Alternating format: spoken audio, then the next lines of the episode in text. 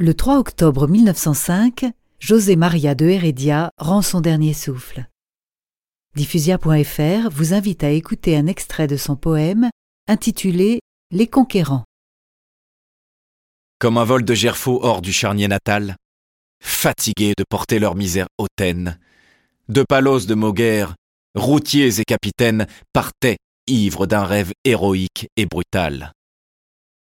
Ils allaient conquérir le fabuleux métal que Sipango mûrit dans ses mines lointaines, et les vents alisés inclinaient leurs antennes au bord mystérieux du monde occidental.